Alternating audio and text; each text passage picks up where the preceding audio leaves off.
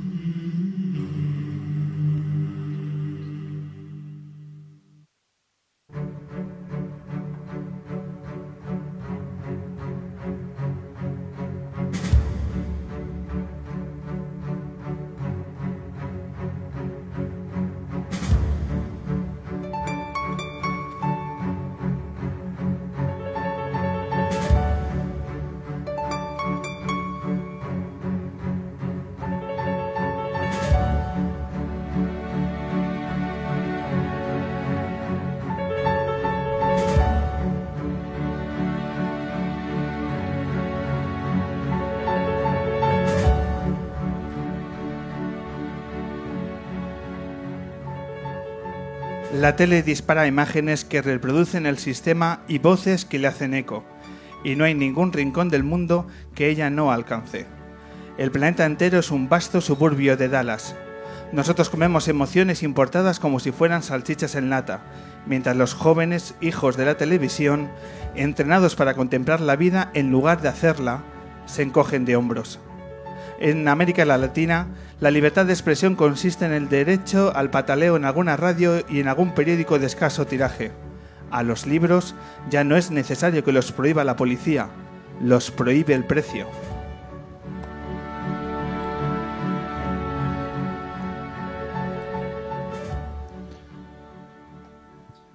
Bienvenidos, bienvenidas a la edición número 297 del hombre que se enamoró de la luna, en directo sobre el escenario del Café La Palma de Madrid. Hoy, esta tarde, conoceremos la Tercera Guerra Mundial con las canciones de Full. Hoy nos iremos al teatro con el actor Tamar Novas y su recién estrenada Todo es mentira. Y hoy todo comienza con los cojones de Santi Campos.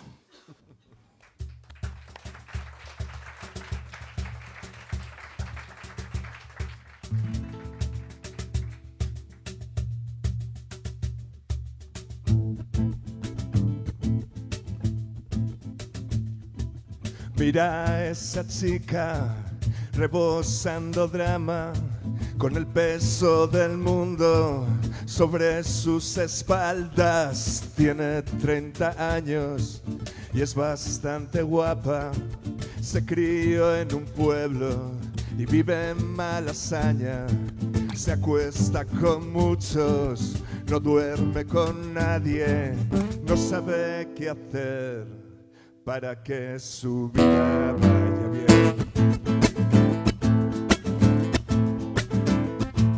Mira ese fulano con pinta de artista, es ilustrador, camarero y guitarrista, roza los 40, le gusta ir solo al cine, su padre no le habla y su madre aún le riñe se acuesta con muchas, no duerme con nadie, no sabe qué hacer para que su vida vaya bien.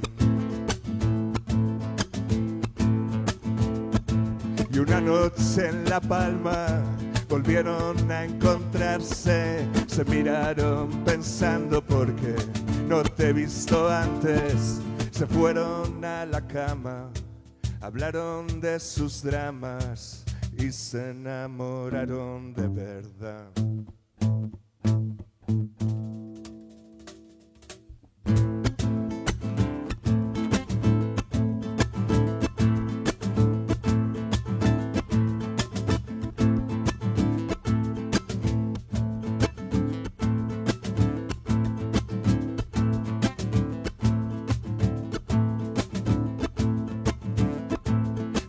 De una semana no se miraban a la cara, hablaban con sus amigos sobre lo tristes que estaban, cuánta emoción, cuánta intensidad, y aunque son iguales, no saben cómo odiarse, se acuestan con muchos, no duermen con nadie, no saben qué hacer, no saben qué hacer, no saben qué hacer para que su vida vaya bien.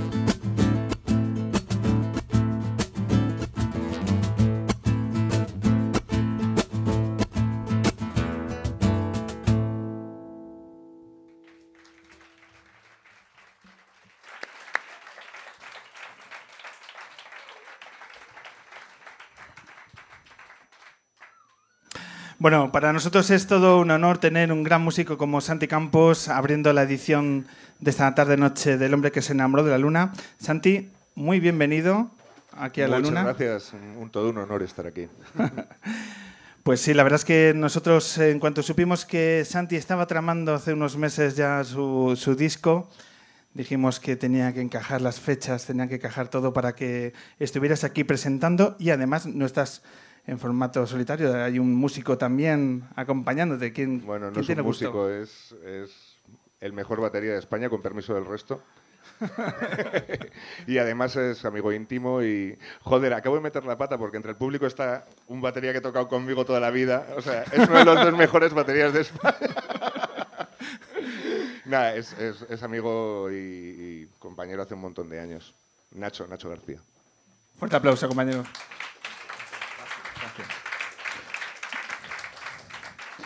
Muy buenas tardes, Nacho. Hola, ¿Qué, qué te parece este formato radiofónico? me encanta, ¿Te gusta la idea? me gusta. Y me gusta venir aquí con Santi a hacer esto. Me. Hacer esto es eh, presentar un disco que lo primero que llama la atención y es inevitable es el título. Cojones. Todo esto lo estarán preguntando.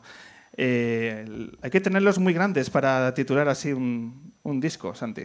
Depende un poco de lo que significa esa palabra para ti. Eh, hay, hay un significado de esa palabra que es echarle valor y, y tener, o sea, enfrentarse a las cosas con, con- con energía y con- de forma positiva. Eh, si con esa acepción de la palabra no tiene ningún tipo de significado negativo. Y encima con la estética de la portada menos todavía. ¿Cómo es la portada? Descríbela para nuestros Pues oyentes. es un corazón de madera, bueno, es una foto a un corazón de madera con clavos alrededor y pone la leyenda cojones. Se parece un poco a los tatuajes estos de amor de madre. pero, pero sí, es, es así. Retomas el pulso a tu carrera artística después de dos años de un parón voluntario. Sí, Eh, ¿Motivado por qué? ¿Cómo han sido estos dos años, Santi? pues motivado por, por el cansancio, el hastío, el- la repetición, la- el, el hecho de que si llevas mucho, mucho tiempo en esto, tiendes a repetir patrones, tiendes a, hacer cosas que te recuerdan mucho a otras cosas que has hecho antes. Entonces el parón, eh, en la parte musical fue por eso, en la parte extramusical es porque todo lo que rodea a la música y que no es estrictamente música es, es, agotador. ¿Y cuál es, e- cuál es esa parte de la, de la industria que más pereza, más tío, después de tantos años, uno le genera más agujetas? A mí lo que más eh, cansancio me genera es, eh, lo que pasa que hoy no me está pasando, pero es hablar de, mis, de mi música. Es lo, que más cansancio, es lo que más cansancio me genera, hablar de mi música. Y, y otra cosa que me provoca mucho cansancio es intentar explicar eh, si, lo bueno o lo malo que soy o, o si mi música merece la pena ser escuchada. Eso, eso me, me cansa. Eso que lo diga el público, ¿no? Mejor que... Eh, claro, eh, lo, lo único que para que el público lo diga tiene que llegarle y para que le llegue hay que hacer todo lo demás. Entonces, Es un peaje estoy. que hay que pagar. Eh, y durante dos años, ¿un músico se, se aleja de forma total de la música o No. se, se coge la guitarra de vez en cuando? Eh, nunca he dejado de hacer canciones. Eh, de hecho, alejarme de la música tiene que ver con, con alejarme de la exposición al exterior. Porque tanto mis amigos como la gente más cercana eh, sabían que, que estaba todo el rato haciendo canciones. Y, y la gente que... O sea, y voy mucho a conciertos. No he dejado de ir a conciertos.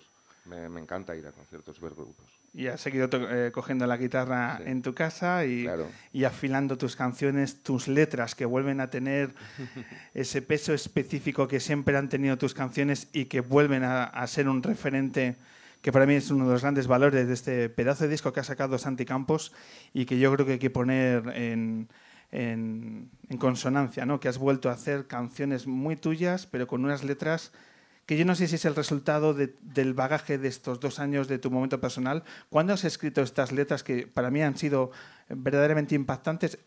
¿Son en esas tardes de estos dos años cuando tú seguías Sí. trabajando? Sí, el- el- el- la mayor parte de las letras son de estos dos años y son producto de, de, por un lado, de estar en un momento vital muy bueno, mm, eh, nada, nada doloroso, y eso ya es raro, porque mm, o sea, estoy viviendo una época muy, muy guay. Y, y por otro lado, tener ganas de contar cosas eh, que no tengan que ver conmigo. O sea, mm, el oficio me hace que ya sepa contar sobre mí. Y ahora mm, me gustaría saber contar, o es lo que estoy intentando, eh, historias de otras personas. y, y- y aunque todo tiene un poco de, de ti, tiene que ver con eso. Alejarte un poco de tu yo, ¿no? Alejarte de ti y contar historias, lo que ves, ser un poco más observador que, que actor. ¿Y en qué, en qué momento decides que este, esta decisión de salirse un poco de los focos ha acabado y que tienes que retomar el pulso? ¿Cuándo llega ese día? Cuando vi que tenía una colección de canciones que me gustaban un montón eh, y cuando vi que, que todo alrededor mm, llevaba a esto, una, pues, una reunión en un concierto con Nacho que se lo propongo y me dice que sí. Eh, eh, no fue un día, dije tal, pero, pero me fui enamorando poco a poco de este proyecto y, y al final, pues mira, ahí está. Te has vuelto, te has vuelto a liar. Hay una, eh, es un proyecto que has eh, decidido sacarlo a través de una campaña de crowdfunding, Sí.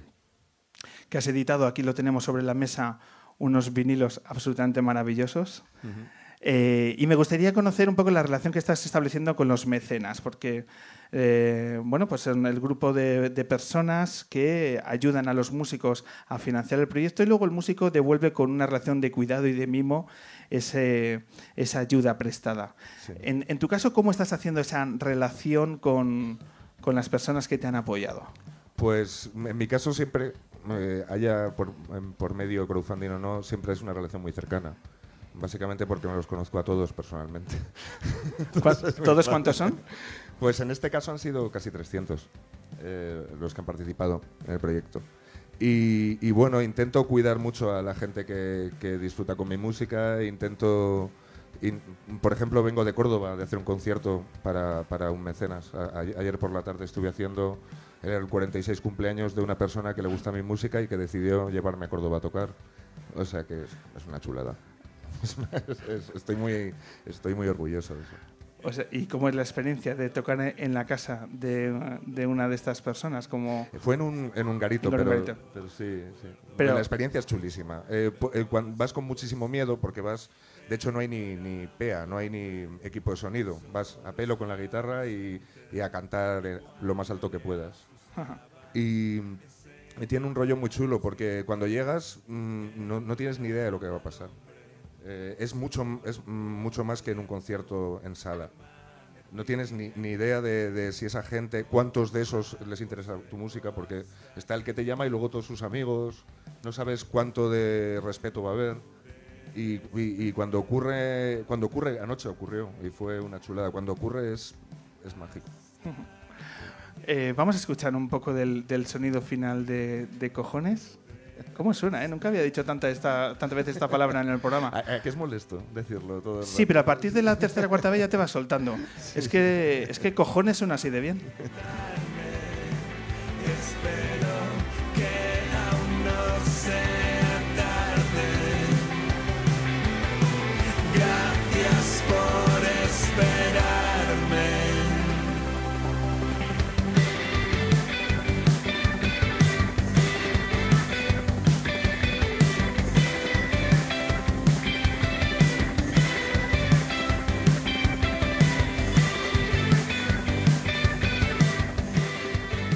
Santi, háblanos de los músicos que has reunido en el estudio para, para grabar estas 10 canciones de tu disco. Pues mejorando lo presente, son los mejores músicos que conozco. Eh, eh, son Nacho, Nacho que batería, percusiones y ha sido una especie de... No está bien decirlo de Sancho Panza porque somos dos Quijotes, pero, pero sí. Eh, Nacho ha estado muy presente ahí, Martí Perarnau, de Mucho y otros, de Mucho Zahara y un montón de grupos. Eh, Ricky Follner, eh, que bueno, no necesita presentación. Eh, Julián Saldarriaga de, de Lobos Lesbian, que ha, sido, ha estado muy presente y ha sido una experiencia brutal trabajar con él. Eh, mm, Chapo, Chapo que, es bajista, bueno, ha sido bajista de Amaral, bajista de, bajista de Meclán. Bueno, la verdad es que es, un- es- una especie de Dream Team. No sé, está muy bien. Son grandes nombres de la música. Martí estuvo por aquí con, con mucho hace yo creo que dos programas. Eh, Ricky Follner también estuvo con, con Charlie Bautista en la delegación madrileña de, de Egon Soda. Eh, y claro, uno se da cuenta cuando está cerca de ellos que son músicos de, de altas miras, grandes músicos. Sí, y grandes personas. Y No, es un tópico, pero en este caso no lo es. Son gente maravillosa. Completamente de acuerdo. ¿Cómo hacéis? Porque ahora mismo tú estás viviendo en Barcelona. Barcelona. sí. ¿Habéis grabado el disco en Barcelona? No, en Madrid. ¿En Madrid? Madrid. Mm. ¿Cómo os organizáis? Porque los, los, eh, a nivel de, de agendas y demás tiene que ser... Pues es muy fácil en este caso. Eh, no hemos hecho ni un solo ensayo, o sea que está tirado. Era eh, tener- con que tengan un día o dos días para estar allí. Y cuan- en, en un par de días lo habéis podido... En, en un par de días no han estado todos. O sea, ha habido. ¿Cuántos días fueron, Nacho? Ocho, ocho días. Ocho días. Pues en ocho días grabamos un disco desde cero. Bueno, yo llevaba las maquetas muy claras, ¿eh? Ajá. O sea, tampoco mm, hay que quitar. O sea, el concepto de las El, canciones el- estaban el bastante- trabajo previo, la- el trabajo previo es muy alto. El- el- la parte de la parte de grabación en sí fue, fue muy muy corta. Fueron ocho días increíbles, por cierto. Pero ocho días. ¿Qué ocurrieron en esos días? ¿Hay algo que... ¿Cómo, cómo, cómo tú lo recuerdas? eh, La vivencia de, de estar con ellos y de estar eh, consensuando tus canciones, que las llevas tan cerradas, pero al final al cabo hay un, hay un Sí. ejercicio de consenso y de delegación a la hora de acercar a estos grandes músicos tus composiciones. Para mí, lo, para mí eh, fue una- un máster, un máster de, de- de grabación y de cómo se hace un disco. Fue una experiencia increíble porque era como estar viendo a esta gente que hace todo tan fácil haciendo mi disco. Y era primero mm, sentirme un poco cara dura y luego decir, joder, pues qué bien. ¿Y el, plante- el planteamiento es eh, salir a la carretera con, con ellos, formar banda? No, no es imposible porque las agendas son complicadísimas y Nacho va a estar en algún concierto, pero Nacho ahora está a tope con mis cafeína y, es, un poco más complicado. Entonces he montado un, pedazo de banda en Barcelona que, con los que estoy muy contento y, estamos ensayando muy... Estamos creando una hermandad ahí muy guay. Es, es como si fuera otro proyecto. Eh, hemos grabado el disco y ahora este proyecto, que de hecho con este proyecto también quiero grabar cosas, son, son David Martínez, eh, eh, Juan Carlos Luque, que tocaban con Maika Makowski, eh, eh, Joe Traveler y, y JJ Estremera, que son unos musicazos y estamos sonando muy bien. Y el día 18 de mayo tocamos en el Sol si queréis verlo, que estará también Nacho. Eso es, es la, la fecha que, que tenéis aquí en Madrid como presentación del, del disco. También tenéis fecha cerrada en Barcelona. En Barcelona el 20 de mayo en la sala Rasmatas, en la 3. Eso es. Y a continuación, ¿qué cosas que, qué planteamiento te haces? Eh, no tengo ninguna, ninguna expectativa. Bueno, eh, tengo ganas de hacer cosas, pero no tengo ganas de tirarme a la piscina por aquello que lo, de, lo que rodea la música. Entonces dejaré que si surgen cosas de manera natural y con cierto peso, las haré. Y si no, pues dejaré que el tiempo pase y, ha- y haré canciones. Que eso es imposible de parar, ¿no? Eso es, Sí. es incontenible para un... Eso es una necesidad vital, ¿no? Como Sí. Hay otra gente que tiene necesidad de correr maratones, los músicos no podéis parar, ¿no? De, de- de componer y de coger la guitarra y de, de seguir buceando, ¿no? Yo creo que sí, eso es, eso es así. sí. Eh, ahora te vamos a pedir, porque eh, aparte de poner el énfasis de la, de la presentación, recuérdanos la fecha de la Sala al Sol. 18 de mayo en, en Sol, con Laredo, eh, el grupo de acompañamiento. Y, y en Barcelona será el 20 de mayo en Rasmatas con Sebi SF. Ujú. Pues además ese fin de semana al equipo lunero por lo menos nos viene perfecto. Me, me atrevo a decir que de cojones nos viene, pero esto ya es un poco rematado. Lo que vamos a hacer ahora, Santi, es mm, hacer la segunda, la segunda edición de una eh, sección musical nueva que decíamos el otro día que tiene, nace con la, con la expectativa de cambiar el periodismo musical de este país. Sin más, somos gente que nos ponemos ahí los objetivos. Y con esta sintonía, con esta pedazo de canción de Kortaku, arranca una sección que, que está dando mucho que hablar y que yo creo que va a ser una, una sección que, de músicos y para músicos. Se sube con nosotros mm, José Chu Gómez, que debe estar por aquí. ¿Vamos?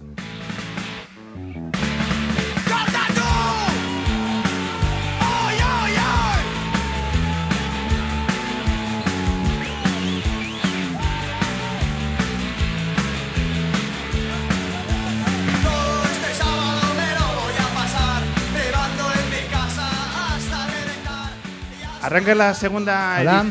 Arranca la segunda edición, vamos a decir por lo menos el título de la sección de los músicos son guays, pero les ocurren cosas de mierda.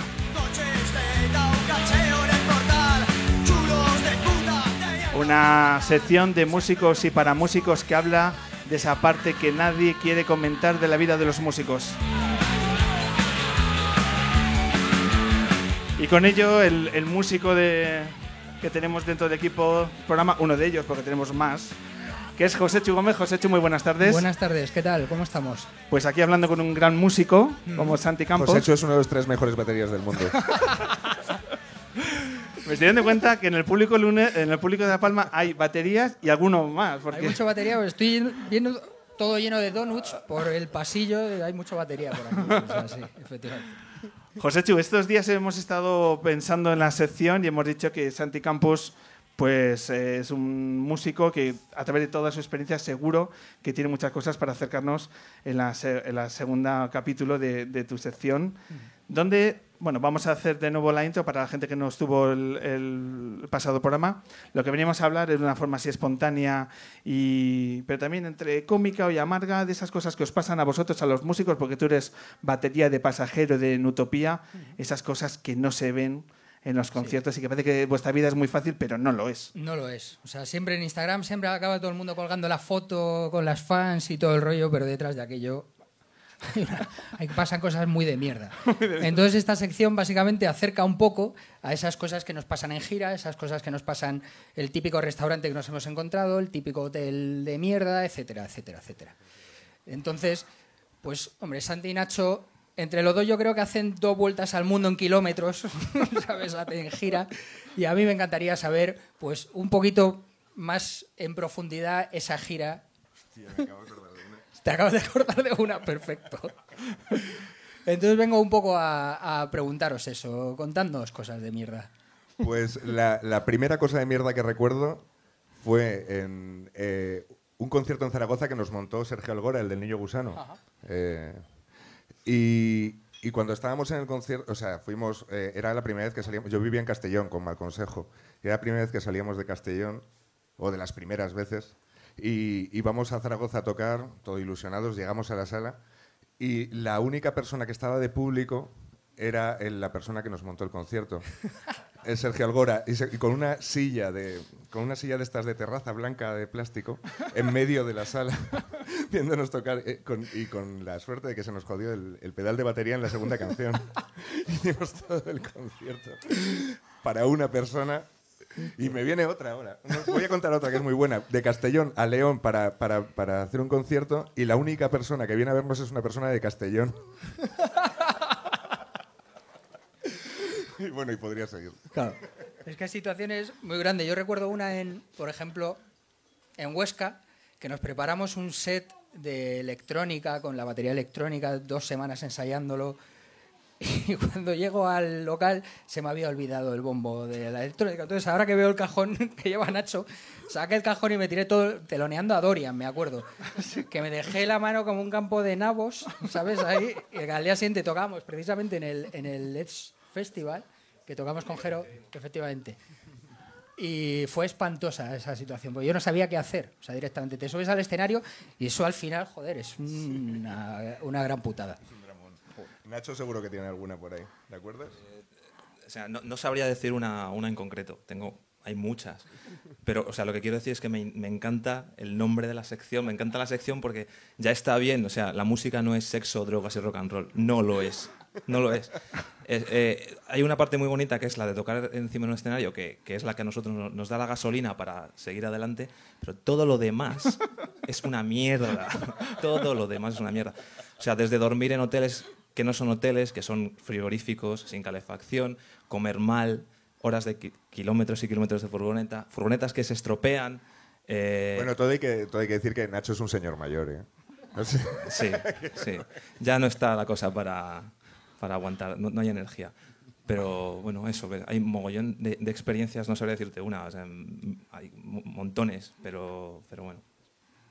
Eh, yo tengo una pregunta.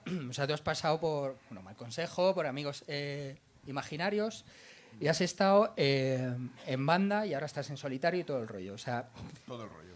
¿cómo es más de mierda? ¿Irte solo de viaje, irte con la banda? El viaje en sí, o sea, es más de mierda tener un proyecto en solitario que un proyecto con banda porque, porque te lo comes tú todo.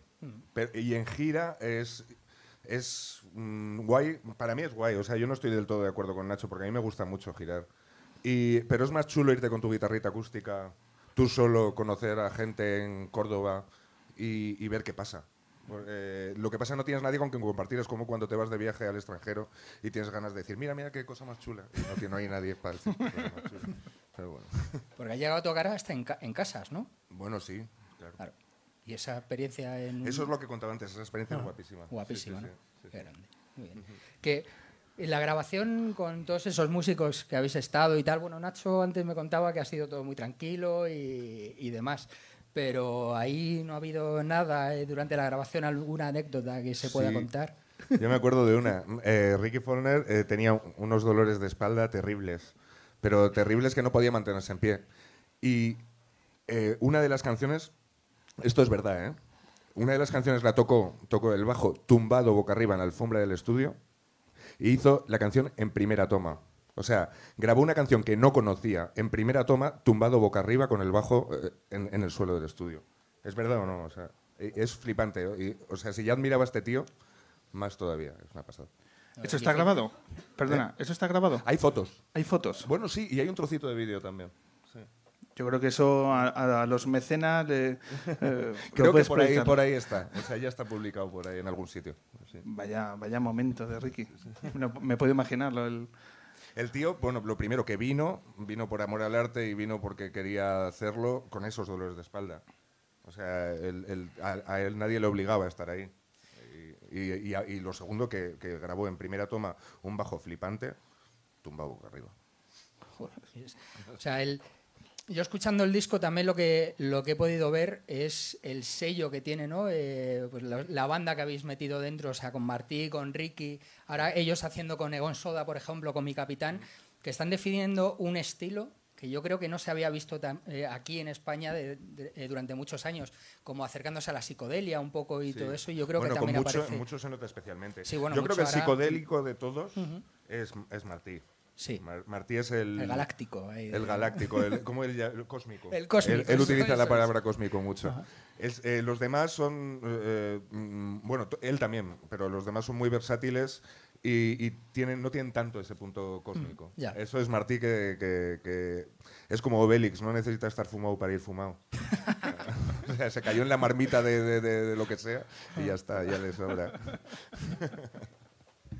Yo imagino que para toda esta, retomando un poco el pulso de las situaciones, de las situaciones amargas que vive, que vive un músico, yo creo que un músico, como, como de otras eh, profesiones, pero un músico ese sentido del humor tiene que ser complicado, ¿no? Porque todas esas situaciones tan tan amargas, tan, que se viven de una forma tan personal, ¿no? Fuera de los focos, y decir, joder, si la gente lo supiera. Como no se afronten con sentido del humor, eh, esto tiene que ser harto complicado. Eh, ¿Recordáis músicos que no sepan encajar con una sonrisa situaciones así y que lo pasan mal como mecanismo de, mm, para afrontar ese tipo de situaciones? ¿Esas cosas ocurren? Sí, sí, obviamente. o sea, te encuentras de todo y a lo largo de, de los años compartes carretera con, con mucho muchos tipos de personalidades, ¿no? Y está el que se toma absolutamente todo con humor y el que, el que le, le- le ocurre lo contrario. Claro. Espero que los oyentes estén cogiendo el detalle maravilloso que ahora, como tenemos eh, menores de edad en el Café La Palma, tenemos la sonrisa de un, de un chaval ahí que es Él- el, él es lo el pasaría bien en El único que le estamos haciendo gracia a esto, la, la sección hoy. Sí, sí, sí. Así que como es una sección dentro de la sección, oye, que nos encanta que vengan chavales, que vengan menores de edad al, al programa. Así que eh, ten cuidado a ver si no te voy a subir y te voy a entrevistar. Eh, para, ir un poco, para ir un poco cerrando la, sección, hablamos de esto, de esto de- del humor. Y yo recordaba, por ejemplo, cuando estuvo aquí última, eh, Wyoming, la temporada pasada, y estuvo con los músicos de última experiencia, hablaban de esto de los kilómetros de carretera y de los roles de cada uno, que claro, la personalidad de Wyoming es arrolladora. Entonces, o te adaptas a su personalidad o te adaptas, no hay otra. Entonces, ellos hablaban que en la furgoneta, por ejemplo, habían hecho con los insolventes, que es el, el proyecto que tienen en común, acaban un concierto en Vigo y es carretera a Coruña escuchando a Wyoming que Wyoming tiene su lugar en la furgoneta, que es el de copiloto, eso no se negocia, y venga a Carretera de la Coruña y escuchando a Wyoming, y a Wyoming, y a Wyoming. Entonces, o te gusta el humor de Wyoming, que a todos, o a- ahí en esa furgoneta le veneras, o, o no, o en Valladolid te tirabas por, por, por la, por la ventana. Entonces, ese en- enclaje de, también de personalidades tiene que ser también muy importante en la dinámica propia de un grupo, tanto para afrontar la rutina, ¿no? porque el aburrimiento también es un foco ahí de, de muchas veces de cómo de problema, ¿no? de cómo se afrontan esa- ese tipo de momentos. Sí, no, está claro. O sea, es que es eso, son muchas horas juntos. No, eh, no solo encima del escenario, sino todo lo que conlleva alrededor, de ensayos, grabaciones y sobre todo la convivencia de las giras que... Hay de pues, todo. eh, es que hay de todo y siempre, siempre suele ser bueno. ¿eh? O sea, yo te- mi, mi experiencia personal, a nivel eh, personal con la gente, siempre ha sido buena, pero inevitablemente es como cualquier trabajo cualquier oficina en la que tienes compañeros con los que bueno tienen personalidad- personalidades diferentes y encajas o no encajas. Bueno, pues, José, ¿hecho algo más?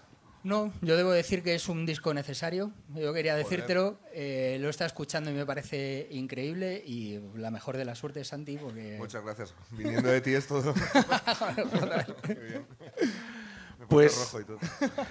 vamos a hacer que retomen el, el concierto y José te emplazo para la siguiente edición de esta pedazo de sección de los músicos son guays pero les ocurren cosas de mierda que es en verdad eh, un gran valor en nuestro periodismo. Muchas gracias José Chu.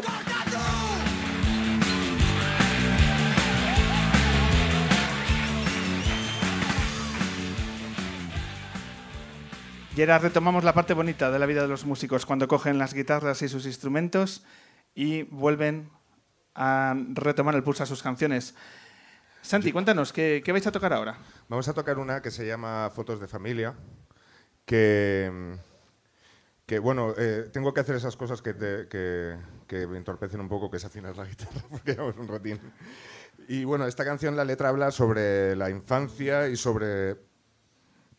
sobre mm, es- no, vuelve a no ser en primera persona y habla eh, y no, no tiene no es una, infa- una infancia en particular son como varios tópicos de la infancia y, y esa mentalidad de echar tener muchísima nostalgia de, de, de lo de ser niño y, y- y tener la sensación de haberla cagado y todo eso va, va un poco sobre eso pero bueno la letra no tiene, no da lugar a la metáfora o sea que que no sé por qué la estoy explicando solo porque tengo que afinar Oye, pues mientras afinas y estás, pre- eh, estás preparando la... Ya está. ¿Ya? ¿Ves? Eh, Es de lo bueno que tiene buenos músicos. Sé de alguna que ha tardado 40 minutos en afinar una guitarra de- en esta temporada lunera. Pero mira, Santi lo tiene en 17 segundos. Santi, cuando quieras.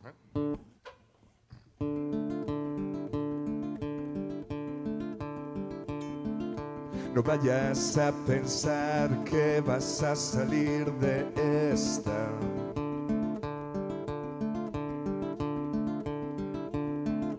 No vayas a pensar que vas a salir de esta. Deberías saber, deberías saber que todas tus acciones tienen consecuencias.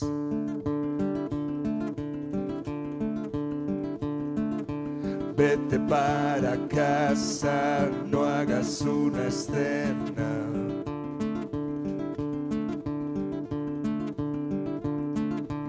Siéntate en la mesa, acaba la merienda.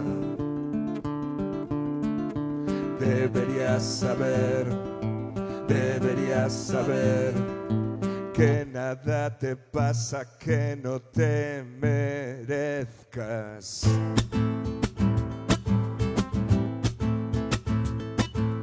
Vas sacando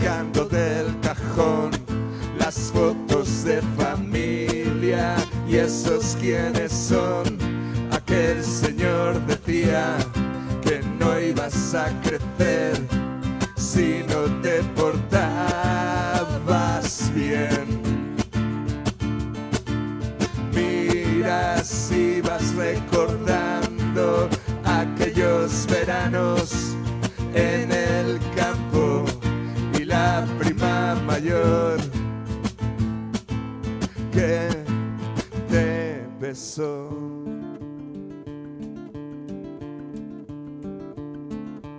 vayas a pensar que en el campo todo es hierba.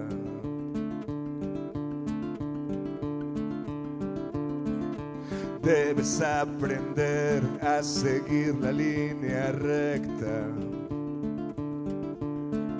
No vayas a pensar, no vayas a pensar, no vayas a pensar que en la vida todo es fiesta.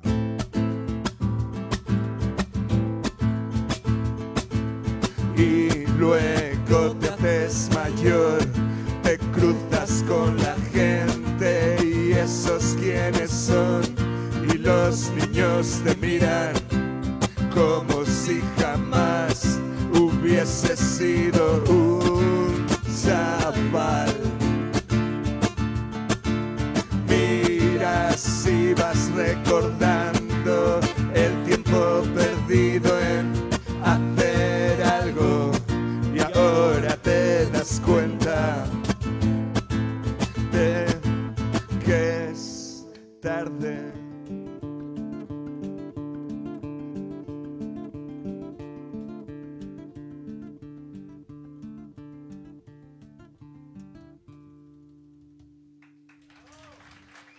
Muchas gracias.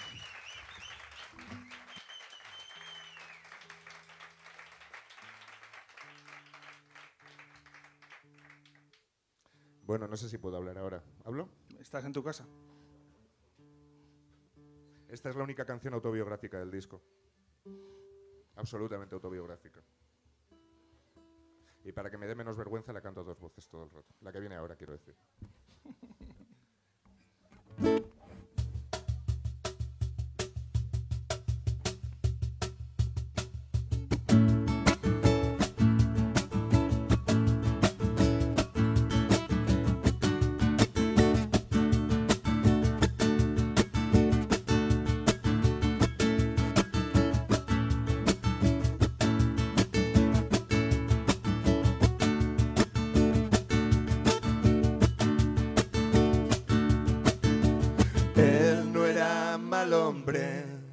solo un poco lento, se aferraba a los recuerdos como un perro a su hueso.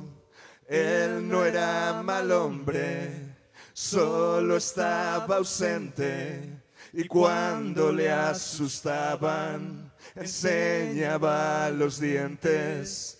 Él no era mal hombre, solo un poco lento, permanecía inerte como el árbol seco hasta que llegó el momento de despertar. Hasta que llegó el momento de despertar.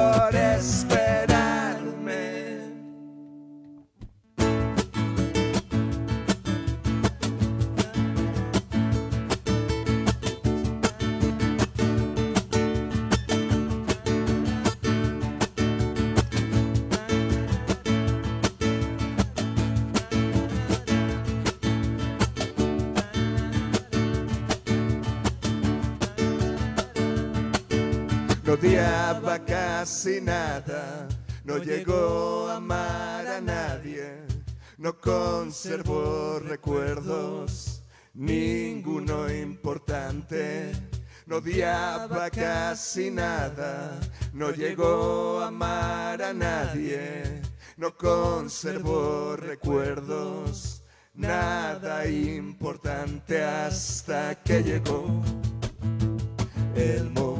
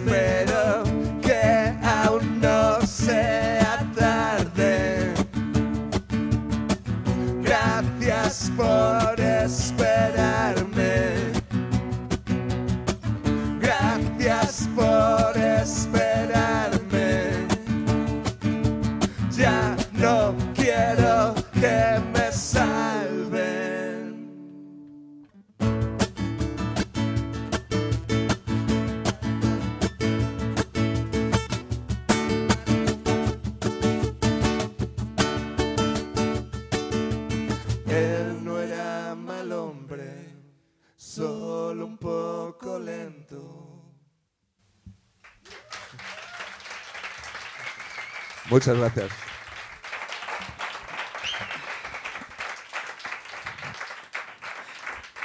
Santi Campos, ha sido un verdadero placer tener tus canciones de este pedazo de disco que nos ha dejado una impresión fantástica y que ha sido un placer tenerlo aquí de- en este formato tan, tan cercano. Ha sido un placer estar aquí, la verdad. Muchas gracias a todos.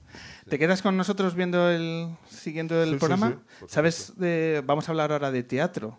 Ya, ya me he enterado. Sí, sabes que vamos a hablar de Todo es mentira, Sí. de la obra de teatro que es una versión de una película que creo que a ti te trae algún recuerdo. Eh, sí, eh, cuando me he enterado, eh, es, es gracioso porque cuando, cuando la, pe- la película se estrenó, eh, a, a mí me gustó un montón. Y yo hice una canción que se llama Todo es mentira. Sí, sí, está en un recopilatorio de mi primer grupo, esa canción. Sí, sí, no es, es, no es literal, pero, pero el título y, y la idea está basada en la película. Fíjate cómo hilamos, ¿eh? cómo hila el equipo lunero. Santi Campos, muchísimas gracias, un verdadero placer.